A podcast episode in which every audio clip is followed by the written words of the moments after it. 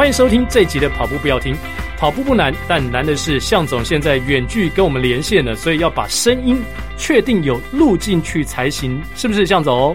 哎，我是向总。对，上次上一集可能呃听众朋友没有发现到，其实我们是 这个两方各自录完，然后合在一起的。应该是说我们录音的当下，向总也是像今天一样跟我们连线。对对。但是呢，录完之后竟然发现说亚当。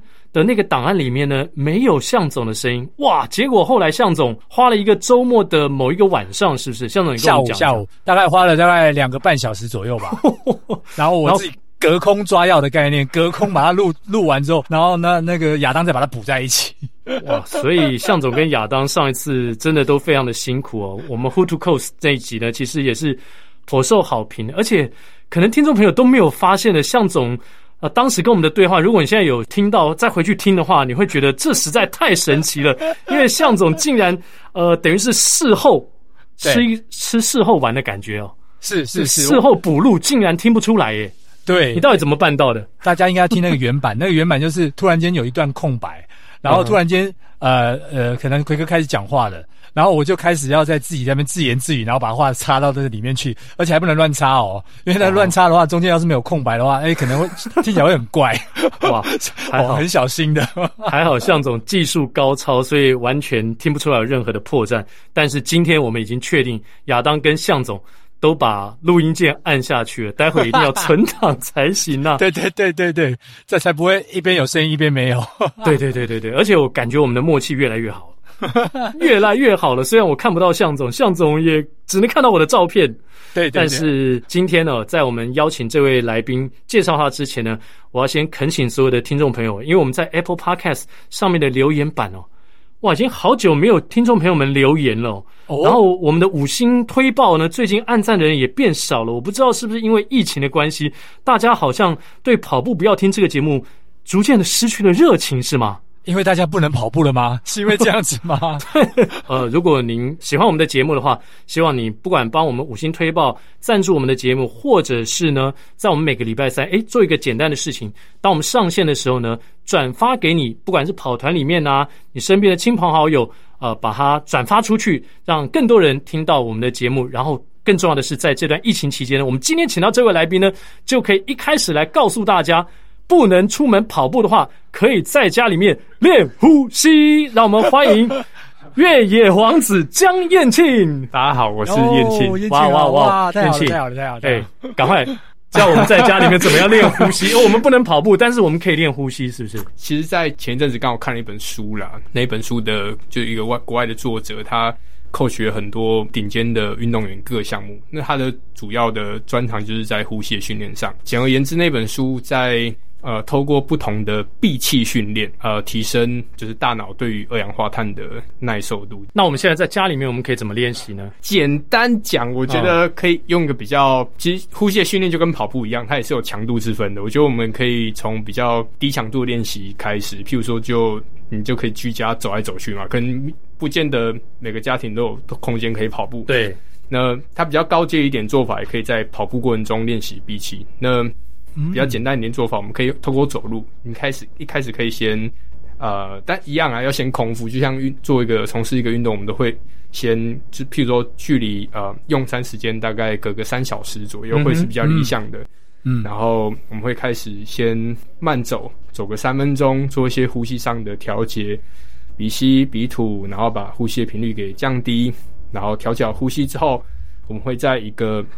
呃，正常的吐气，但不是说吐故意吐得很干净那种，就正常呼吸吐气，吐完气之后做一个闭气，但持续在走路。那个闭气的那种呃缺氧那种那种强度大概到中等或中等以上，然后就再恢复正常呼吸。但要记得这个在闭气之间走的步数，嗯，因为它是就像跑步的呃节奏，就是量对量化的指标一样，配速可以配多快，啊，配速对，OK。你会发现，哎，你越训练你可以走得越多步，但是强度是。是一样的，嗯，对，它是一个进步的指标。然后它也意味着说，我们大脑对于二氧化碳耐受度变得更好，就是对二氧化碳不是那么敏感。闭气的机转就在练习，就是就在训练说，哎，我们要啊、呃、让身体能够啊、呃、容忍更多的二氧化碳，来提高就是肌肉细胞，不止肌肉细胞，就是这些组织能够使用氧气的机会跟量。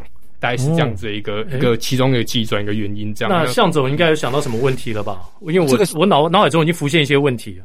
哦，这个这个学问感觉好深哦。那所以包含现在包含在家里也罢，或者是我们到社区外面呢、啊，戴了口罩，哎，其实也是一个很好的练习方式、哦。我们到如果到外面呃社区外面戴着口罩走路的话，是不是也可以顺便来练习这样的一个呼吸法？我觉得在原理上是有点像的，因为。啊，戴着口罩呼吸会让更多二氧化碳留在口罩里面嘛？嗯，是。但是我觉得这个还会牵扯到一个前提，就是说，就像大家比较理解的跑步训练一样，跑步训练前是不是每个人都适合马上就开始进行跑步训练？我觉得不是这样子的，因为我们都知道说，比较谨慎的做法要先做一个评估。其实呼吸训练的前提，它也是需要做评估的。它有一个叫做呃，类似叫身体含氧量的测验哦，我们呼吸效率的一个测验方式。OK，身体氧气含量测试 BOLT，BOLT，我觉得大家可以可以 Google 一下啦。其实它是一个很简单就可以去测试的一个方式，嗯、但我觉得就不做多数了。Okay, 那在其那其实在自己做一个测试之后，你会知道说，哎，自己的能力大概在什么水平。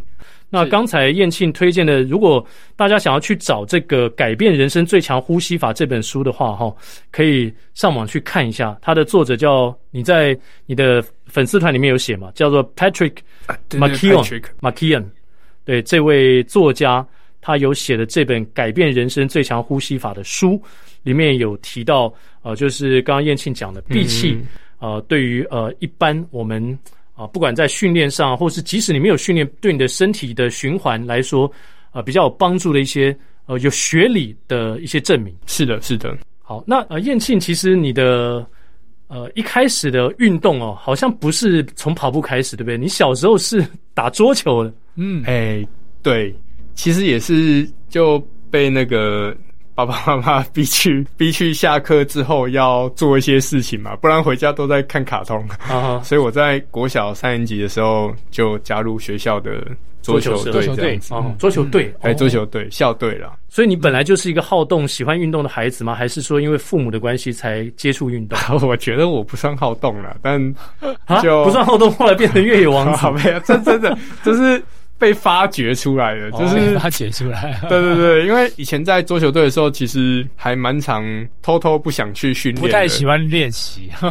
对对，因为其实我觉得，哎，自己没有体能上的天分。但我很感谢我在不单只是国小这阶段，每个阶段遇到的每个教练都是对我人生有很多的启发。我们国小教练非常的严格。那对对国小生来讲，哇，他就是那种会，虽然不是那种很科学，他会叫我们要握拳头做伏地挺身的。哇，像国小哎、欸，跟李小龙一样，哇，感觉好像是少林寺。你对国小生在少林寺，对对对对，他会就是要做，要我们做这种很很多很多的体能训练，然后明明是对打桌球，但是每天都要跑步，我觉得跑的比田径队还多。哇哦，对啊。但我那时候也都是吊车尾的，就是，嗯，就男生跑最慢的，然后差点要还要再输女生最慢的那种。啊、对，对对。所以当时你对跑步其实没有太大的兴趣吧？应该在里面找不到什么成就感啊、呃。但我我后来有发现一件很很特别的事情，这个也埋下我对体能训练的兴趣，就是其实啊、呃，不但在体育上啦，就是。在课业上自己也不是杰出的嘛，但是就会发现说，哎、欸，其实跟着队大家一起队伍大家一起训练，然后会发现，哎、欸，怎么过了一个暑假，本来本来跑，其实假设跑运动场跑十圈就累了，哎、欸，就就竟然不会累了，他会发现，哎、欸，就是反正自己变强了，对对对对对，就是慢慢就变强了这样子，对，这种自己就是变强的这种感觉还蛮吸引我的，嗯，然后我觉得那时候就。埋下一点点对体能训练的兴趣，一直到国中，然后就是跟跟同学去弄三重的体育场，那是我第一次看到四百场。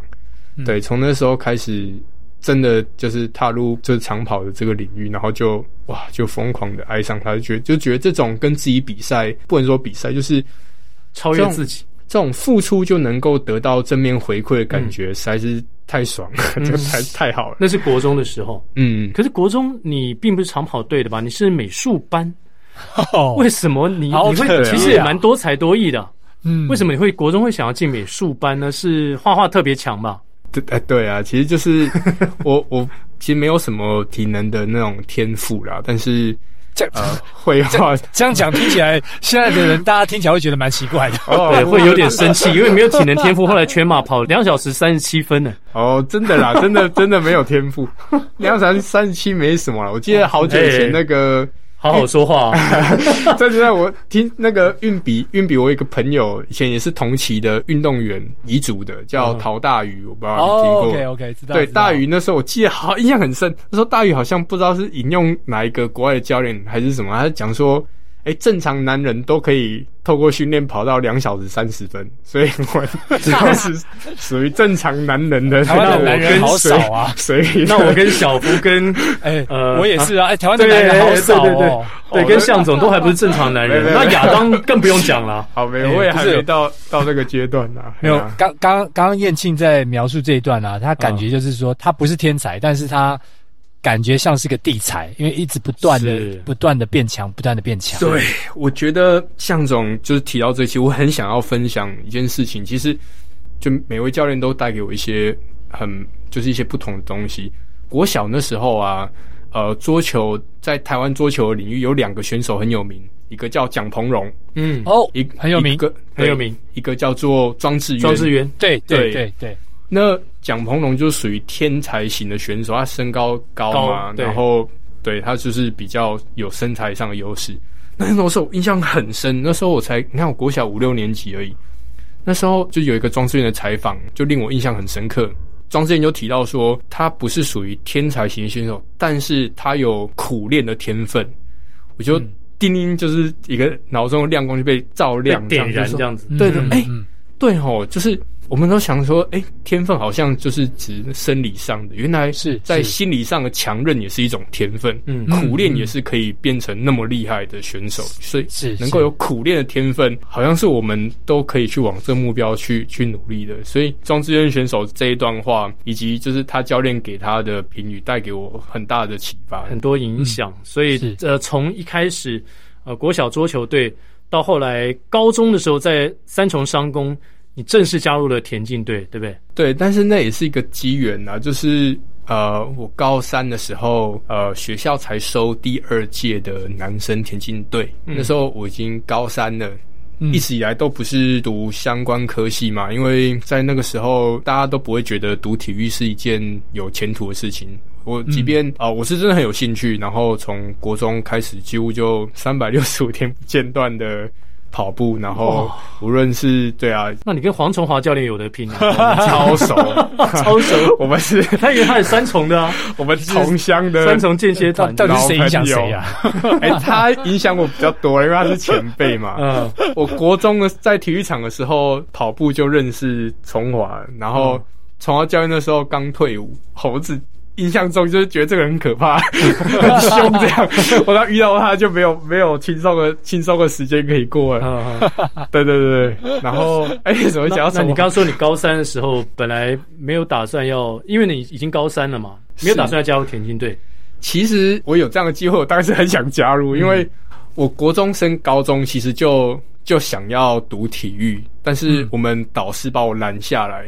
因为我们美术班嘛，美术班其实就算 A 段班，课也是很重的。嗯、那时候国三都要读到晚上九点，晚就是晚自习嘛，哇哦，读到晚上九点，然后到九点之后下课再去跑步。然后我们隔壁班就体育班，哇，那个天堂之别，体体育班是是天堂，也是地狱。因为那天堂就我觉得他们就是呃。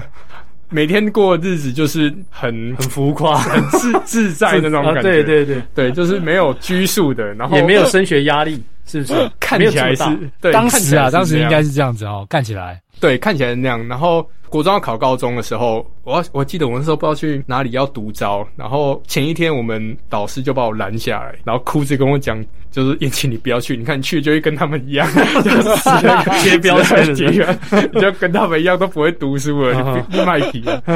啊，老师用他的讲啊，不然就这样子吧。哎呀，后来老师当然是一片好意，然后他说啊，你国中是读美术，不然你就去机械制图吧。然后我压根都没有去，就是我都没有去研究什么叫机械制图，就是老师讲，然后家长说啊，好啊，去去那个，结果就去了，就到三重商工的机械制图课。哦，哦，那就很痛苦啊，因为那完全是不同的东西，不同领域。对啊，美术你是你可以去挥挥洒自己的一的想法，但是制图那个一条线是黑的，是白的，是虚线实线，说哇，那个完全都是那是会差很多的。那框架很清楚，你不能随便乱搞。对，所以哇，读得非常辛苦，非常痛苦。然后呃，但是还是要读下去，原因是因为呃，如果不认真的读书，我就没有理由跟我老师或家长说我要跑步。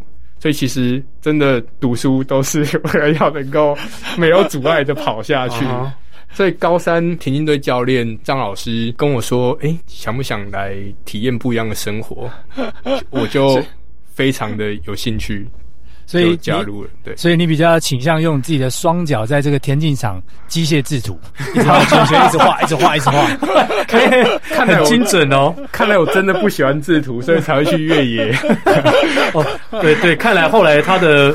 他的双脚不是在田径场里面，是跑到不喜欢，跑到没有规范的山里面去乱跑。这这倒是。然后等于说，你加入田径队之后，你高中就跑了你人生的初马，对不对？对，但是那是在加入田径队之前。之前你高中就跑，哇哦，全马，怎么会当时会想要去跑一场马拉松呢？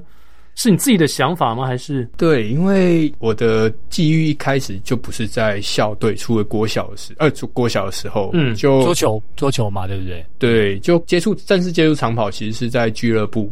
对啊，大家也知道，俱乐部的大哥就是一定都是以距离做跳级的嘛。然后十 K 跑完，半马跑完，甚至也玩过铁人，就会觉得，哎，应该是要跑一场全马。嗯，好，所以你高中有玩玩过铁人了？有。哦，所以在高二的时候，燕庆跑了他人生的第一场马拉松，是当时还台北马拉松叫做 ING，ING 哦，那很早，对对对，那时候是 IN，哎，那时候我想一下哦，一九九那一九九几年的时候，那个时候是叫现代，非常非常早期啊。所以当时你的出马是跑了原本预定三小时十分，你跑了三小时五十六分。啊哈哈！对对对啊，你也有曾经嘛？没错没错，那那个时候是 I N G，对对对对对对，是 I N G I N G I N G，二零零零七零六左右，零六左右，哎呀，零六。哦，那时候很惨啊，因为 为什么跟你预估的差这么多？本来三小时十分变成将近四小时。啊，因为出马嘛，然后没有任何经验，然后以前也没有什么书籍啊，然后网络可以参考。嗯，然后就乱听嘛，一下听那个俱乐部的大哥讲，然后那时候 那时候我一个学姐很厉害，那时候我还是只是啊，那时候还没加入田径队，我只是社团而已。那她是我们社课的老师，啊，叫陈淑华，淑华学姐。哦，很厉害，很厉害。呃，淑华学姐就说。呃啊，你可以喝一些甘蔗汁，因为甘蔗就是呃单糖还是什么，就你可以吸收比较快。嗯，对。然后哦，我一听到当真言了，我疯狂喝，喝一个礼拜。然后，然后大大家知道台北马都是十二月很凉嘛，嗯，然后甘蔗又是比较寒冷的东西。是。所以我就喝到比赛那天刚好拉肚子，哦，怪不得成绩那么差。我相信我学姐一定不是这样子跟我讲，她只跟我说喝甘蔗汁不错，但是我就狂喝，当药喝，应该是超补甘蔗汁的概念，真的超补，真的太补了，哇，那时候很惨。出发前就拉五次了，然后跑到一半又出就进去拉，哦哇，拉完出来整个都不行，抽筋了。对，不过很快的你就把这个耻辱给弥补过来了。到大学的时候，你你跑进 Sub 三了，已经两小时五十一分了。对，对我应该我应该大大一的时候就哇，下下一场就二五，大一有哇，就那你没有很好了。那你现在全马的 PB，我刚刚讲的是对的吗？两小时三十七分。对啊，是在大概什么年纪的时候跑出来？二零一三年，是我二十二三岁的时候吧。哦，也没有很好啦，就是我就是谁什么都玩这样。对，就一下跑铁人，一下跑越野跑，一下子跑马拉松这样。那怎么样从马拉松又跨进了这个越野跑的门槛呢？呃，然后跨进去之后，嗯。这项比赛跟马拉松应该很不一样哦，很不一样哦。嗯，这是跟机器绘图刚刚讲过很不一样的概念。对我，我觉得跟大部分接触越野跑的的伙伴都都很像啦，就是交到坏朋友嘛。对啊，因为啊、呃，我觉得现在就是人们进入越野跑的管道跟方式越来越多，但那时候在山上跑步是很奇怪的事情，就是登山的人也不会想在山上跑步。我那时候我在大学的时候加入大脚丫长跑协会，然后认识了里面几位很疯狂的人，然后他们就是国内越野跑的先驱，古明真、陈忠文、刘志颖，就叫他们叫古陈刘啦，就三个、哦、三个人很厉害，三个都很厉害，对对对对，就非常厉害，对对对，那时候他们就跟我说，哎、欸，阿 Ken 啊，未来背什么？要爬山吗？我说好啊，爬山但没问题啊，我小时候爸爸妈妈就带我去爬山啊，结果。就知道事情不是这么单纯。因为跟他们是用背呢，哦，哎呀，很夸张，很厉害耶。对啊，就带我去那时候去台中迪卡侬，就买一个水袋背包。然后，哎、欸，以前爬山好像不用这个。然后就他说你要装多少水啊，干嘛的？然后就带我去合欢山北峰跟西峰。哦，那一次经验就很惨烈。怎么样惨烈法？对，因为那时候我我其实眼睛是有镭射过，我那时候是戴眼镜。然后又穿那个就是马拉松鞋那种，对啊，我们都知道上呃越野跑是下坡比上坡难的运动嘛，嗯，然后当时候没有任何的心理准备，我想说他就跟我讲爬山呐，结果哎上坡就开始跑起来，哎跑起来还没关系，就是上坡都还跟得到，嗯，哇那个下坡就开玩笑了，噗噗噗，他们就跟兔子一样就消失了，哇，然后对你就知道哇。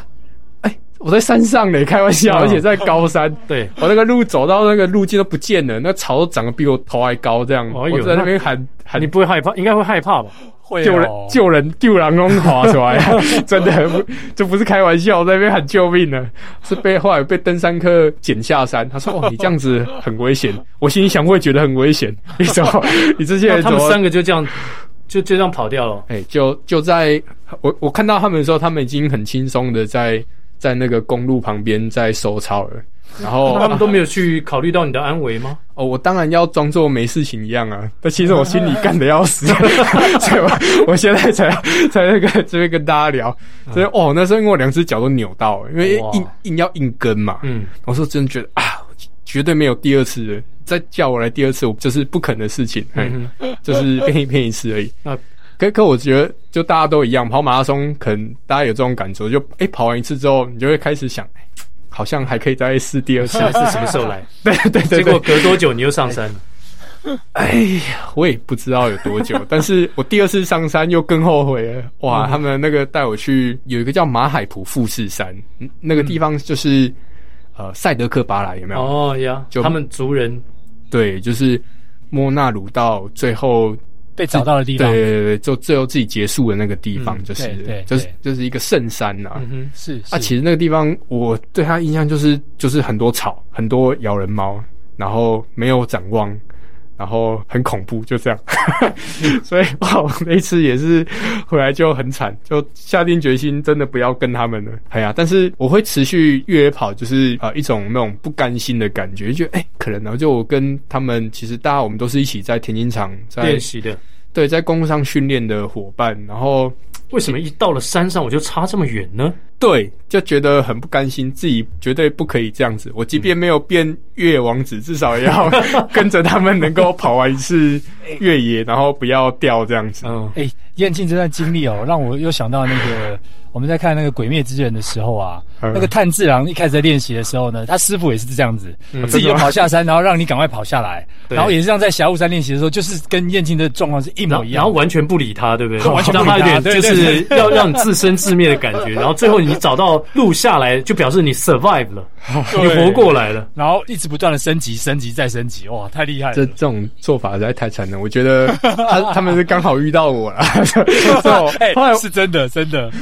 后来哦，后来我这就是，其实这个经历对我来讲很宝贵。就是因为后来我也没想到说自己其中一份主要的工作就是带大家到山上去体验大自然。然后我就知道说啊，原来我如果那样子做，大家可能会回去对我很多 OS，所以我应该要放步调放得更慢一点。嗯，然后我也是很谢谢说有这段经历，然后我知道说，哎，怎么样切入越野跑的方式可能是比较比较适当的，然后。比较能够让大家对越野跑能够有不一样的想法跟感受，这样子是对啊。那后来你也参加了，因为越野跑的关系，参加了一些国际赛事嘛？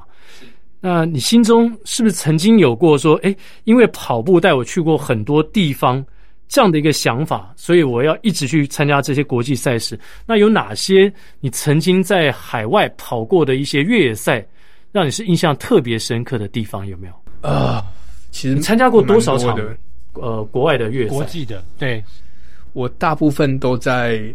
都在大陆比较多，然后因为 Xterra，所以也到了一些欧洲跟就是夏威夷啊，就是就是不同的国度。然后其实每每一个地方我都都很特别，对，都很特别。然后这真的要要要特别说出哪一个来，好像其实也没这么容易啊。所以我觉得在众多的特别之处啊，除了风景之外，风景那是就是独一无二的，但是文化就不一样。嗯，然后停留时间长短也会让我跟那个地方的连接会有有一些不一样，所以啊、呃，真的要讲起来，可能在大陆吧。最长的停留曾经在哪一场赛事停留多久呢？呃，我曾经到甘肃比赛，然后、哦、甘肃，哦、甘肃。就是接下来我想问你的。啊，你先讲这个，你先讲你的经历，对对对。对啊，所以就刚好在那边自助旅行四十天，就是。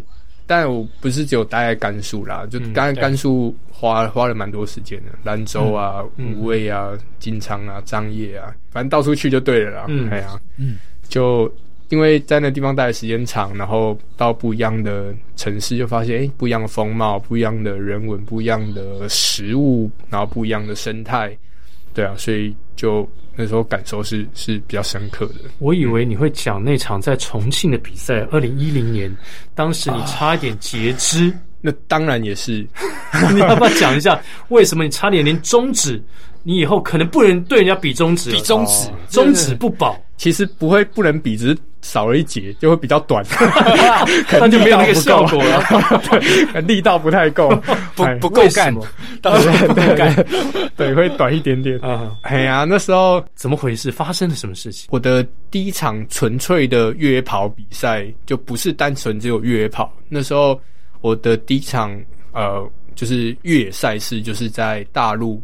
那时候，呃，因为跟着国内一些冒险队的前辈们，然后组队到大陆去比赛。呃，冒险赛是这样，就是在在大陆他们叫做户外赛、户外运动挑战赛，Adventure Race。那它主要就是由呃登山车、越野跑跟划独木舟，他们叫皮划艇嘛，三项运动为主。其他就是要不要溯溪？对，就配合地形，可能会有一些溯溪啊，嗯、或者是探洞啊，嗯、然后要游泳啊。攀岩啊，干嘛的？垂降啊，对对，垂降应该也是一定会会有的，那、嗯、那就不会是获胜的关键了。反正 anyway，它就是透过人力的方式来跨越各种大战的障碍。这已经不是单纯的越野跑，这叫 adventure race。对，adventure race 冒险赛。嗯嗯，那时候是我第二次参加冒险赛，因为第一次的经验还不错，因为那时候比啊两、呃、天，然后。相较于呃，接下来要聊的那个在武隆，武隆在重重庆市武隆县啊、呃，相较于那一场赛事来讲，我的初体验算是容易的，因为比两两天而已，然后在在宁海，但那也是不容易啦，那也是印象非常非常深刻。只是我没想到第二次遇到这么大的挑战，嗯、对，那时候其实功夫什么都还不是那么成熟，不像现在。特别是登山车项目，现在有很多学习的管道。我们那时候什么都不知道，国内我也没有特别针对登山车做练习，因为以前就是比公路铁人嘛。对啊，以前那时候其实就是眼蠢了，就在台湾就看了就看一些 YouTube，就看一些国哎对国外的这人在骑车，然后就就去了。结果去就在开赛前两天吧，哎两两天还是三天，对，我就骑单车跟着队友一起出去适应场地，就不小心骑太快。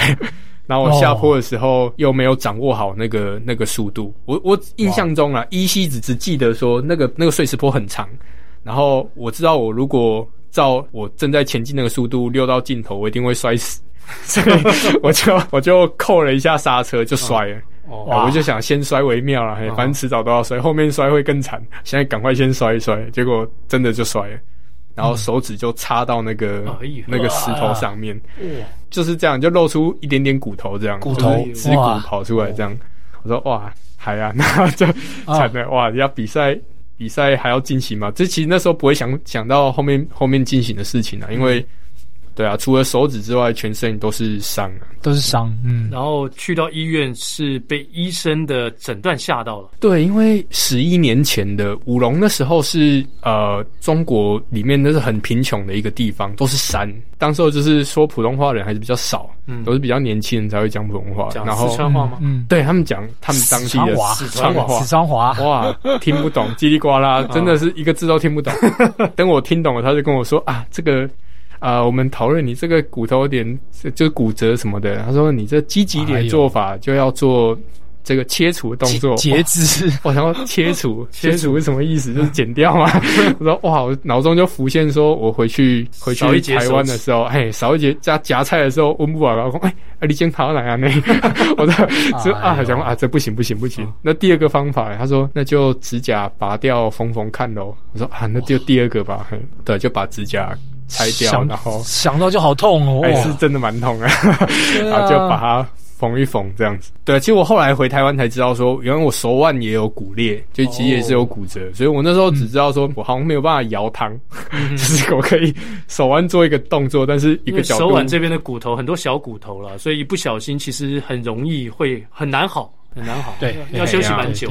那后来还有去比赛？有有，就是当时候就是用了哦，也不是因为就两个原因啦，一个就是这是团体赛，嗯，然后哦对对，就是大家也没有备胎，对不对？你你退的话，你们团体就没了。其实也是可以调到中国的选手，可能有机会临时补上了，但是去到这么远，对，想要比啊。对，然后因为团队，然后大家都是很努力准备，而且那时候我们还有 sponsor，我不想这样放弃。然后还有一个就是就面子问题问题啊，因 为我那时候去大学，我读冷冻空调的，然后哎。读冷冻空调，结果竟然有一个去大陆比什么冒险赛，就是在当然在班上也是，哎、欸，请假就大家就会关注了。然后因为什么原因请假，哎、嗯，知道要出国比赛，哇，欸、这应该是很光彩的事情。结果哇，我如果想象没有完成，对我想 象，对我回去说啊，我就还没比就摔车，手指还变这样，哇，这种话我怎么讲得出口？对我说啊，不行，我一定要尽我所能，为了面子，对，尽我所能去去踹。结果哎、欸，对，就没想到。就是中间其实过了很，其实经过很多难关，因为那赛那赛事真的不是很轻松可以完成的。就是其实很多的队伍也是发生各种状况，对 DNF，有的甚至什么被牛撞到啊什么的，然后各式各样摔车啊什么。其实那个比赛它除了大自然的对。难度之外，因为它是高等级比赛，所以它每个项目每个项目都还设关门的时间。哦，就是那这样要比多久啊？一天还是两天？还是我们好像比四天还是五天？四五天？对，但是晚上是可以休息的，就是很长诶、欸。对，他他每天会把你载到不同的地方，嗯、然后让你开始比赛，就是一定是 A 点出发，B 点结束的比赛。嗯、所以对啊，每天都是要搞很长的时间呢、啊，最长的一天弄个十十个小时都会有都会发生。后来有真的拿到奖金吗？哎、欸，有，刚好。吊车尾，刚好最后一个，好像还赢俄罗斯吧，好像第十四、嗯、第十四名还是十四名的样子。总共几队？也也不知道，哦、但我会忘记了。哦、但是能够完赛，其实也不过大概一半左右的的队伍而已。哦，对，真的完赛不容易，因为你说过程当中这么多人受伤啊，哦，有可能弃赛 DNF 的也蛮多的。对，因为天候因素也是，就是他本来那那个地方难度就是很高的，要我自己再回去到那个地方也是不可能的事情。嗯，对啊，所以每一场赛事都跟做梦一样。我觉得越野的那个状况真的是突发状况非常多。是的，嗯，所以每一次比完赛都感觉好像又侥幸的都活下来了一次。哎，真的哦，真的，这种就要感谢天呐。哎，真的。但这一次甘肃的甘肃黄河临时山地马拉松。就无法谢天了，就等于说我们常讲人定胜天，但是老天爷有时候要给你考验的时候，还真的你措手不及。是像这次包括中国听说了越野一哥梁晶在内的二十一位选手，最后在这项赛事当中罹难。那燕庆。你对于中国的包括冒险赛啊、越野赛，其实有一定的认识。你来谈谈这次为什么会发生这么严重的事情？我自己也曾经到甘肃比赛过了，然后这个场地吗？同一场吗？呃，不不不，不同场，不同场。哦、但是我，我、哦 okay、我想在在西北那个环境，就应该我看的照片不会差很多啦。嗯、然后。嗯这个呃新闻之后，都有不少的跑者，然后不少评论评论者出来出来分享这个事情。那我想是这样子的，就是如果呃，第一个我想到说，如果我自己在那样处在那样子的环境下，我有没有机会生存下来呢？嗯、那我想机会是相当低的，因为这些领先的运动员，他们他们算比的是我不知道是一百公里，好像是一百公里还是一百一百公里，一百公里，对，一百 K 嘛，吼、嗯，对，啊，他们不是说跑到后段室温什么走掉了，他们大概在三十公里左右就就罹难了。诶，在三十公里，他们以那样子运动员的的水平来讲，三十公里可能都才在热身阶段而已。是，那很难想象，就是这么快就发生发生状况。所以，假设是我在那个时候体力充沛，我肯定也是算跑在前面中诶中中段前面的的跑者，所以一定会遇到。然后，我在回想当时候我在甘肃比赛的装备，一定也是没有办法轻易的。轻易的活下来的，嗯，嗯，当然就是剧烈的那种天气变化，实在是呃不容易去去评估啦。然后我觉得大部分的方向啦，评论方向都把旧责归在呃主办方，主办方对。当然，我觉得主办方当然要负起绝大部分的责任呐。那呃还有一个原因就是，或许那个地方的微气候，尤其是很有经验的选手，因为是比赛嘛，比赛是大家一起去的，嗯、对，大家一起去就比较不会那么担心嘛。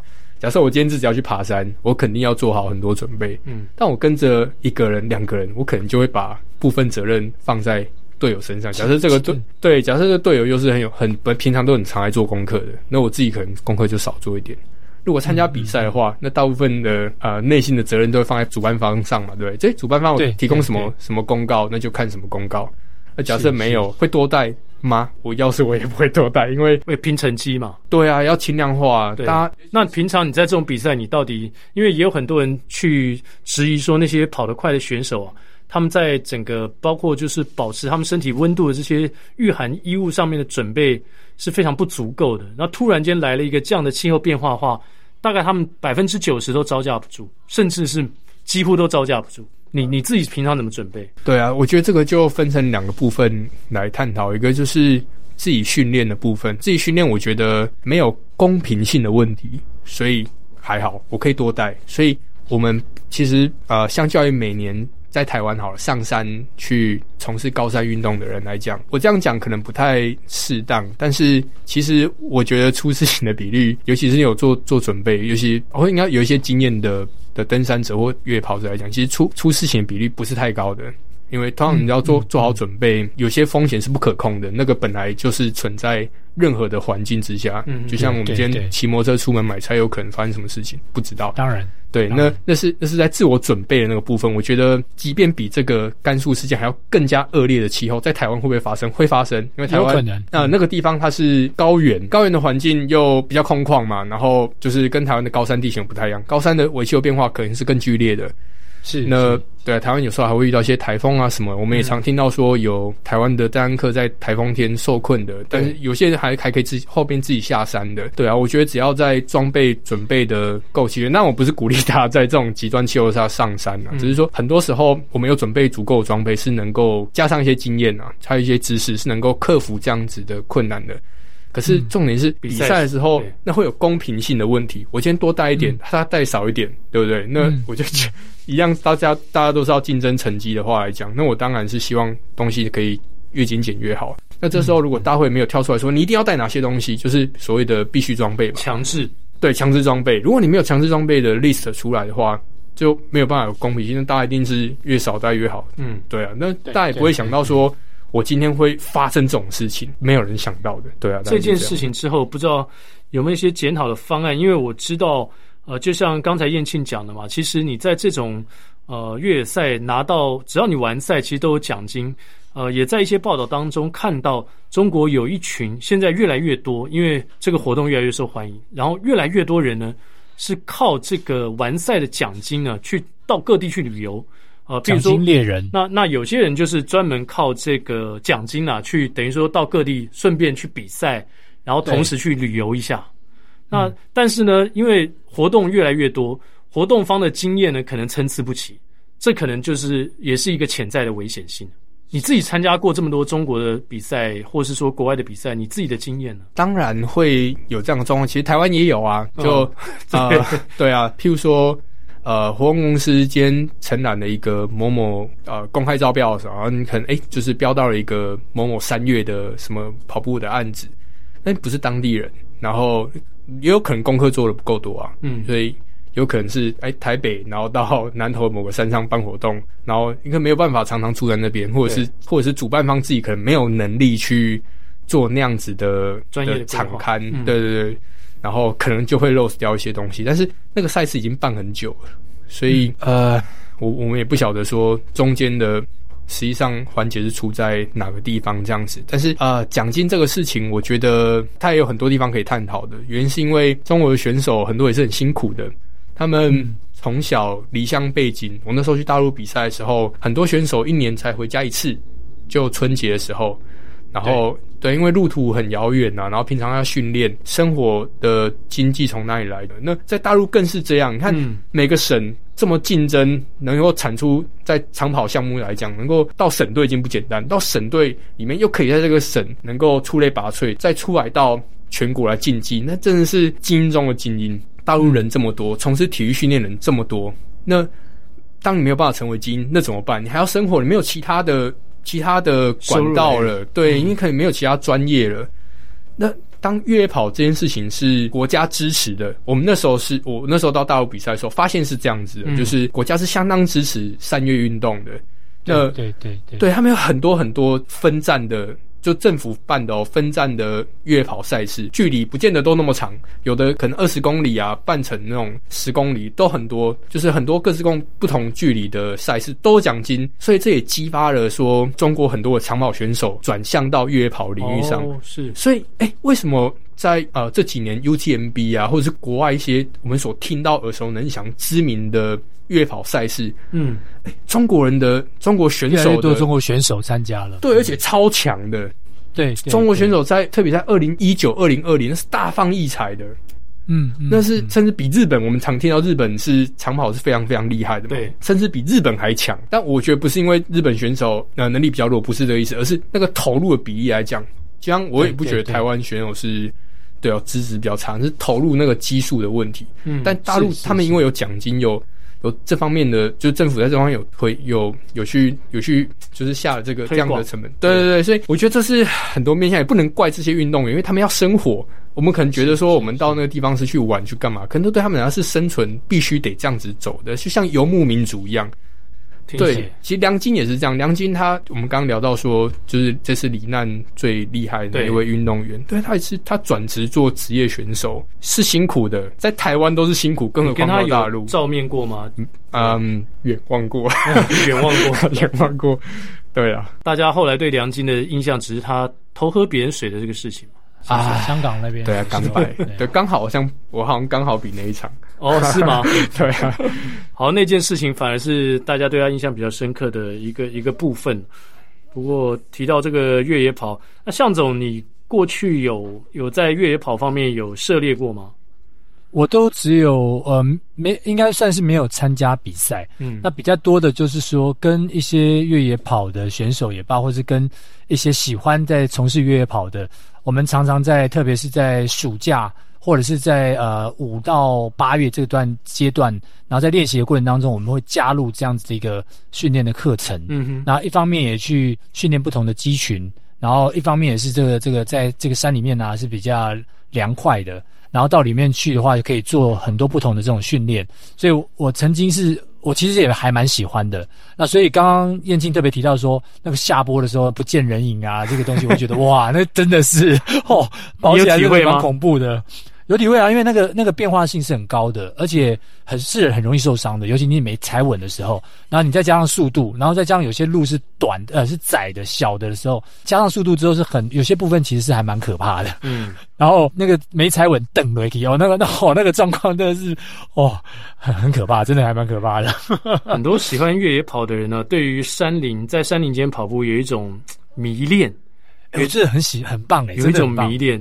譬如说，有一个人就这样讲，他说：“我发现自己专注在大自然跑步的时候，特别是独自在山中前行时，偶尔会陷入一种自恋的状态。我脑海中浮现类似这样的话语，就是你是自由的动物，专注的猎人，没有动作规范可以限制你。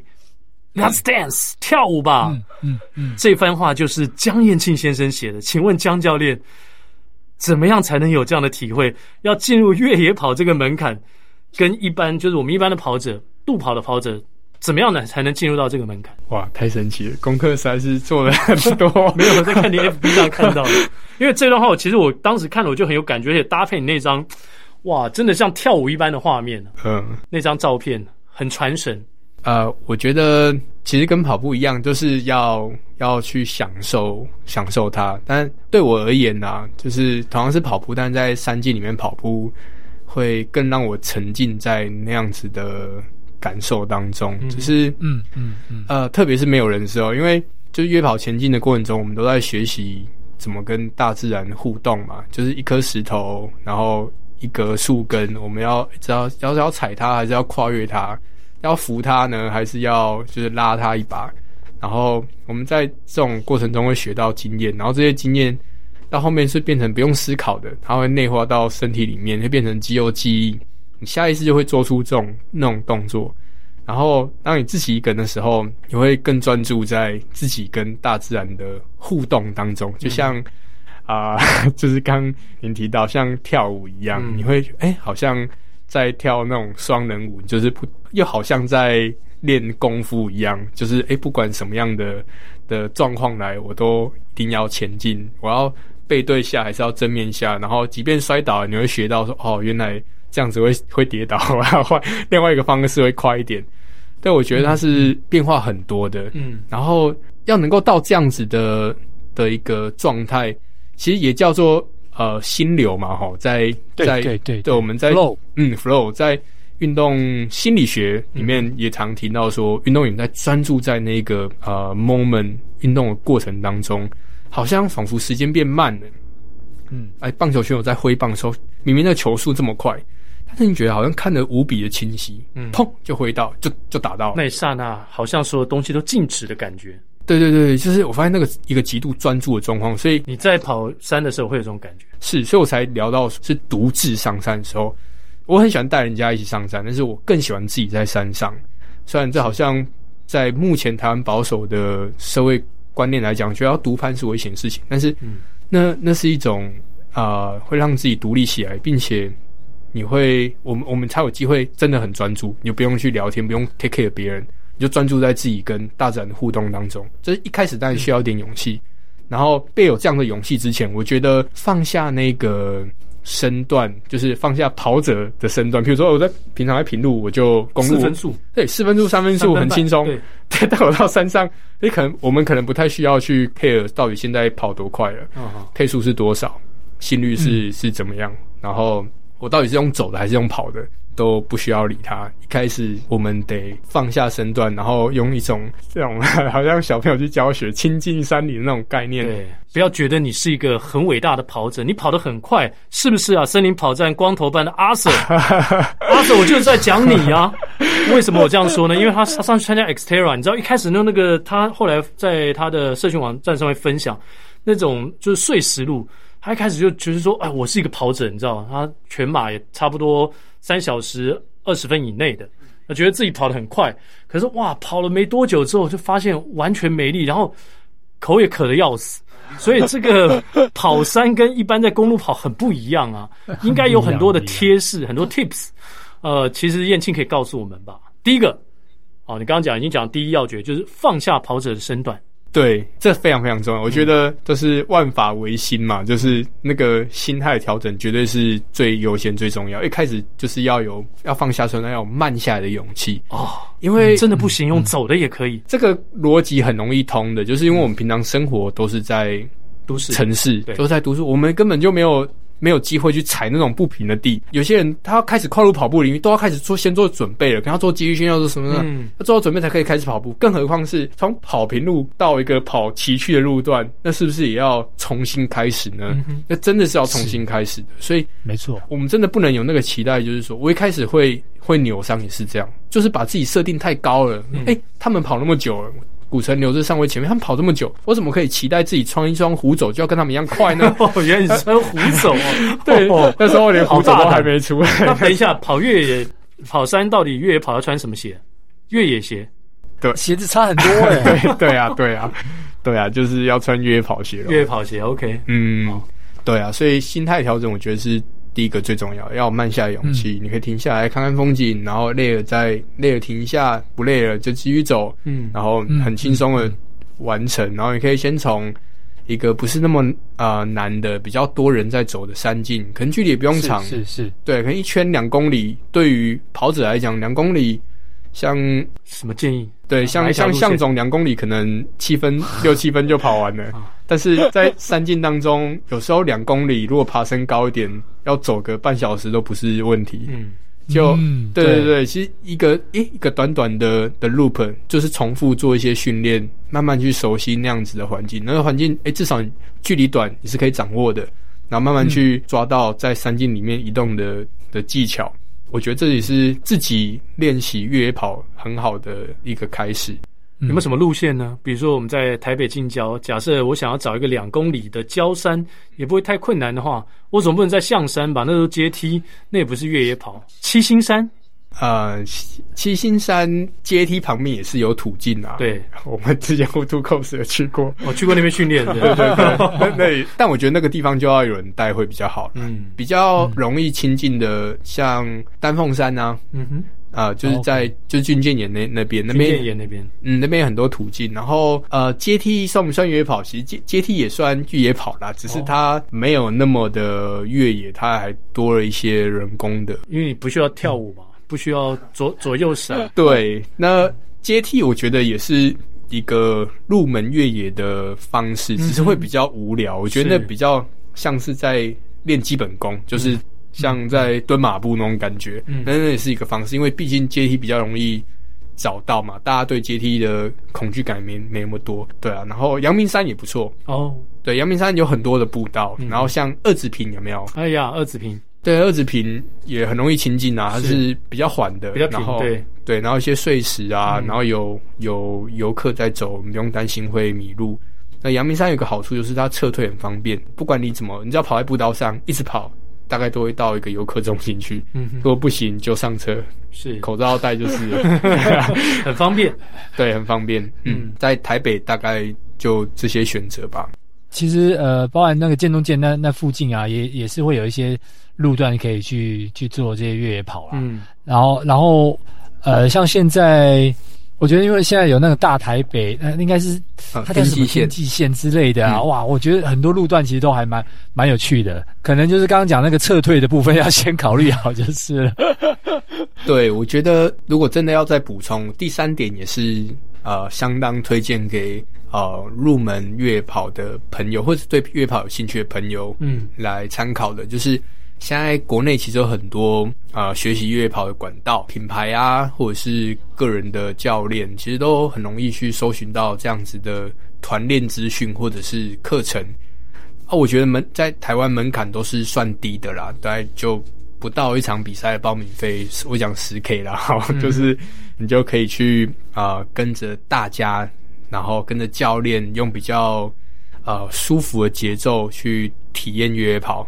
我觉得这个是以前过去没有的。我讲就是在十年前没有这种东西的。嗯、然后现在如果要开始越野跑，这是一个很棒的方式。你直接可以跟着比你厉害的人，在学习越野跑。嗯、还有一个技巧就是跟着比你厉害的人，就学习他的步态啊，学习他的踏点。学习他的动作，学习他视线的安排，常这样比喻，就是像学书法一样嘛。我们以前都要先学临，要临帖、临摹，对，临摹，对，临摹嘛，先从模仿开始，嗯、然后，哎、欸，你知道怎么样去去写之后，哎、欸，你就可以开始发展出自己的风格。越野跑也是一样，哎、嗯欸，你可以知道说，哦，就跟着前辈这样子踏，哦，原来踏这步比较不会滑，哦，原来要这样子做，哦，原来手要这样子摆。哎、欸，之后我就会知道说，哎、欸，可能那样子做更适合我。我觉得慢慢去发展出自己的风格，嗯、这是一个方式。不过，不过我提醒这一点，就是说你要找那个。可能比你强不要太多的、哦。对对对对，啊，如果像 比如说找一下就找到燕庆的话，那可能你没有办法临摹的。他下山在拉筋了，你还没找到下山的路，还在芒草当中，可能要搜救了。对，就是这样总这样补充，绝对是没错的。对，但是如果燕庆有开这种越野班的话，哈，应该教练就是会带学员，而且会等学员嘛。你刚刚讲的这样的资讯，一般的呃跑者，他们如果要进入到越野这个。领域的话，他们可以就近去哪里搜寻这样的资讯呢？啊，我想 Google 打关键字就你自己有在带吗？哦，我自己当然有，但是现在当然都哦，现在当然对对，你自己在疫情之前是有越野班，是是，我自己有一个跑班嘛，哦、叫日出，就是早上日太阳出来那个日出，然后就我们自己有。我们自己有越野跑班跟就是一些体验课，嗯、然后嗯跟品牌也有合作啊，像 Xterra 像 The North Face、嗯、都有就是越野跑的体验跟训练班这样子。那您自己 Xterra 在台湾这几年好像也蛮受欢迎的，也蛮多就是一般的路跑呃跑者啊，他们转到越野跑这个部分去。呃，你自己的观察就是越野跑这几年这大概三四年来在台湾它的发展。跟你刚刚讲十年前有什么不一样的地方？然后 Xterra 这样的赛事，它的特色吸引人的地方又在哪里？我们先讲说现在跟过去的差别。嗯，现在第一个我觉得最明显的就是差异最大的就是资讯，以前没有这种资讯，就是没有学习的管道。你想开始越野跑，不知道从何开始说起，就是像早期的跑步一样，就是大家都是靠经验的传承，没有文字，没有文章，没有影像，没有没有任何记录。现在 YouTube 也好，累积的那个资讯量已经非常大了，所以大家比较容易在开始月跑前，能够先做一些线上的功课或文字上的功课，这是第一个。嗯、第二个就是说，呃，现在装备会比以前更齐全，然后大家在装备的选择上，因为参与的人多嘛，品牌才有机会能够发展。看到，对，对，对，对，对，对，所以呃，相对于过去，现在呃，月跑装备选择性比较高。嗯，我们比较不容易踩雷，比较可以买到适合自己的装备。当然，就是说赛事也变得比较多了。现在的越野跑赛事几乎都是符合有一个叫 ITRA 国际越野跑协会的规范的，越野的比例是很高的。嗯，其实我呃呃，二零一三年几几年前，八年前，我会被 叫越野王子，就是因为我在八年前参加了呃 The North Face 一百。越野挑国际越野挑战赛，嗯、那时候跑一百公里，那是我人生第一场一百公里。可是它虽然叫越野国际越野挑战赛，大家知道那那时候的越野跑比赛比例多少吗？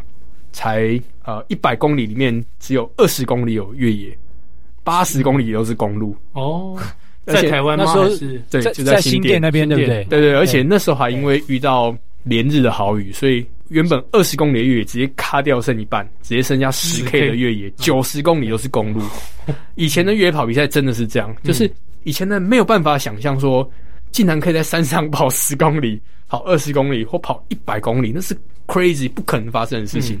但现在它已经进化到可以跑一百 mile 了，一百 mile 纯纯越野，纯越野在国外哦，对，就是有一百六十公里的越野跑比赛，甚至更长。三百三呐，然后好几天那种 很疯狂的，真的很疯狂。对对对，是这个也是很大的一个不同，就是参与的人越来越深入，然后对越来越多，然后赛事能够体验到这个这个活动的机会越来越高，不管是训练的平台也好，或者是参加赛事的机会也好，都越来越多。然后对啊，越越来越多有的人呃能够做经验的分享。Xterra 它是全球最大的越野铁人三项这赛事的 brand 的品牌。越野铁人三项就是把三项拿到山里面去玩，对不对？对，就是除了游泳本来就是有开放性水域，哦、对对对，那那就跟一般的公路铁人没有什么。你需要骑登山车，然后你需要跑越野越野路段，越野对，嗯、是是。我我想对于大部分的体验者来讲，当然登山车可能是一个门槛。登山车在台湾也是，我觉得也是比较弱势的运动啦，因为啊、嗯，对啊，对啊，哎呀，因为。也不止 登山车，你知道吗？因为因为其实这个这个我也补充一下，其实也不止登山车啦。那我记得好几年前哦，其实过去阳明山是有非常多的越野的比赛的，但是在后来其实那那是在山林还没解禁的年代的时候呢，其实大家对于越野这件事情来讲是有非常负面的观感的。然后很多人，因为我们知道阳明山有很多人在爬山呐、啊，然后走山径啊之类的嘛。然后看到有人在里面跑呢，其实大家对这样的运动呢，其实是有时候觉得不是那么有好感的。的然后再加上对敌视，然后再加上政府单位呢，可能会觉得就是说，这样好像是有点在这个呃，这破坏山林这种概念，我我我听起来我也觉得蛮奇怪的。所以所以跟国外在对呃他们看待越野这件事情，还有国外对于这些冒险这呃这个精神这件事情上面，嗯，我觉得它是比较不对等的。是，所以在这个过程当中，其实，在台湾，我觉得它也受到了蛮多的阻碍啊。那这个是刚刚提到说登山车这一段，其实光人都已经这样子，还还讲到登山车的部分哦，这是我补充一下。都完完全真的就是这样子。然后，呃，台湾。不能说地狭人稠啦，但是说，但是就是在，但呃，在台湾不是，也不是说没有适合骑单车的地方，但是比较远。譬如说现在啊、呃，像向总刚提到山林开放啊，然后有开放很多的林道，嗯，但些林道都相当远，就是是呃，通常都是假日才有机会，或者是真的很热爱单车的骑士有才有机会这样子去，就是到比较偏远的地方去去骑乘单车。那在都市的话，看都市的山。台台湾登山的人版就很多了，然后现在有越野跑者，那也不是说每个山径都适合骑登山车，大部分在台湾的山径都太陡峭，也骑不了。就变成说能够骑的地方，很多时候又会遇到登山登山的人，登山客，登山客，对对，对。那大家都是呃用自己的力气来体验这个这个山林的，嗯，但是在速度或者是有时候大家就是礼貌上吧，可能就。或者是观感上就比较容易，就是发生一些一些冲突，所以单车完全懂哦，因为光在河边跑者跟骑脚踏车的人就会都会发生冲突了，更何况在山里面，就是用不同的方式上山的人，彼此之间可能互相尊重，这一点是蛮重要的。对对，尊我觉得尊重也来自于了解啦，对，所以说不了解他就会觉得比较仇视一点哈。嗯，对对对，所以说，对啊，谢谢跑步不要停这个优质的节目，可以让我们就是让更多朋友能够认识这个不一样的运动啦，不管越野跑也好，登山车也好。其实我认识很多国内呃相当知名或者是具代表性的登山车骑士们、登山车选手们，嗯，呃，他们是很多时候他们会花很多力气来维护那个山林的。其实。刚对，啊、对，像向总有提到，其实我们如果说广义来讲，你一只蚂蚁爬过地面都算破坏，因为它都会 产生一些改变嘛，对，不对？那只是说，是啊，对啊，随着速度，然后呃自己本身重量的不同，当然对地面造成破坏，那绝绝对绝对是不可能不会发生。那只是说大自然能不能够去包容这个事情？是。那呃，就其实 Xterra 在近年来非常。呃，关心环保的议题，所以也跟千里步道协会做很多合作。然后像阿丹，就是国呃阿丹在亚运呃印尼的亚运拿过单车下坡赛的银牌哦。嗯哼，对，像就是阿丹他们团队也跟着 Xterra 很多合作，然后一起去山上去做步道啊。然后他们本身本来他们就在做这个事情，就是嗯单车骑过会不会造成就是步道损坏？会，但他们会靠自己的力量去把它填补起来，而且他们。在做的方式是是很很牢固，很就是很很环保的。嗯哼哼，对啊，所以呃，他们其实很多人在做我们不晓得的事情。对，那我们只看到他们在骑车，或者看到他们在跑步。对。对对对，所以啊、呃，我就是像刚刚聊到，就是要真的就是尊重跟了解，了解很重要。嗯嗯、如果真的在我们节目最后呢，也要提醒所有对越野跑有兴趣的朋友们呢，呃，如果你是一般跑者要进入这个领域，其实有很多很专业的地方，还有更重要的就是一定要一开始以安全为第一优先。就是安全，你要保证你自己能够平平安安，包括你自己的体能状况啊，或是呃大自然的一些情况，你都要把它考量进去。更重要的就是要跟随一个有经验的教练 一起去跑。那如果大家对于今天燕庆他所提供的一些资讯，你有更想要深一层了解的话，其实你在 Facebook 上面打江燕庆，你就可以找到他的粉砖。然后在粉砖里面，他其实常常分享一些越野跑的心得。你们都可以上去看，是，是，是。啊，都可以上去看。嗯、然后希望所有加入越野跑的朋友们呢，都能够有一个开心的全新的体验，好不好？谢。谢嗯，啊，我最后补充一点，好，好，来来来来，其实我每次都会，大家都会提到这个，呃，就是出于代课的话，嗯，就我们刚刚提讲到那个呃人与人之间的尊重，不管说对单车骑士、对那个呃登山的朋友，或者是越越野跑者本身自己，当然还有一个漏掉一个很重要，就是还要尊重大自然，嗯。我觉得对啊，呃、没错，那个太重要，那是一种心理很强大的心理建设。我记得我有一次在新竹某一个深山自己常看，那地方没有人，很古老，然后树又很高，然后烟雾缭绕，很浓郁。大家可以想象，那个突然一阵雾来把太阳遮住，明明是白天，但是搞得跟晚上一样，心里就会毛毛的吧？嗯，那时候就会觉得，哎，对每一棵树啊，摸过都要想，哎，真不好意思，借抚一下，借摸一下，就觉得哇，这个。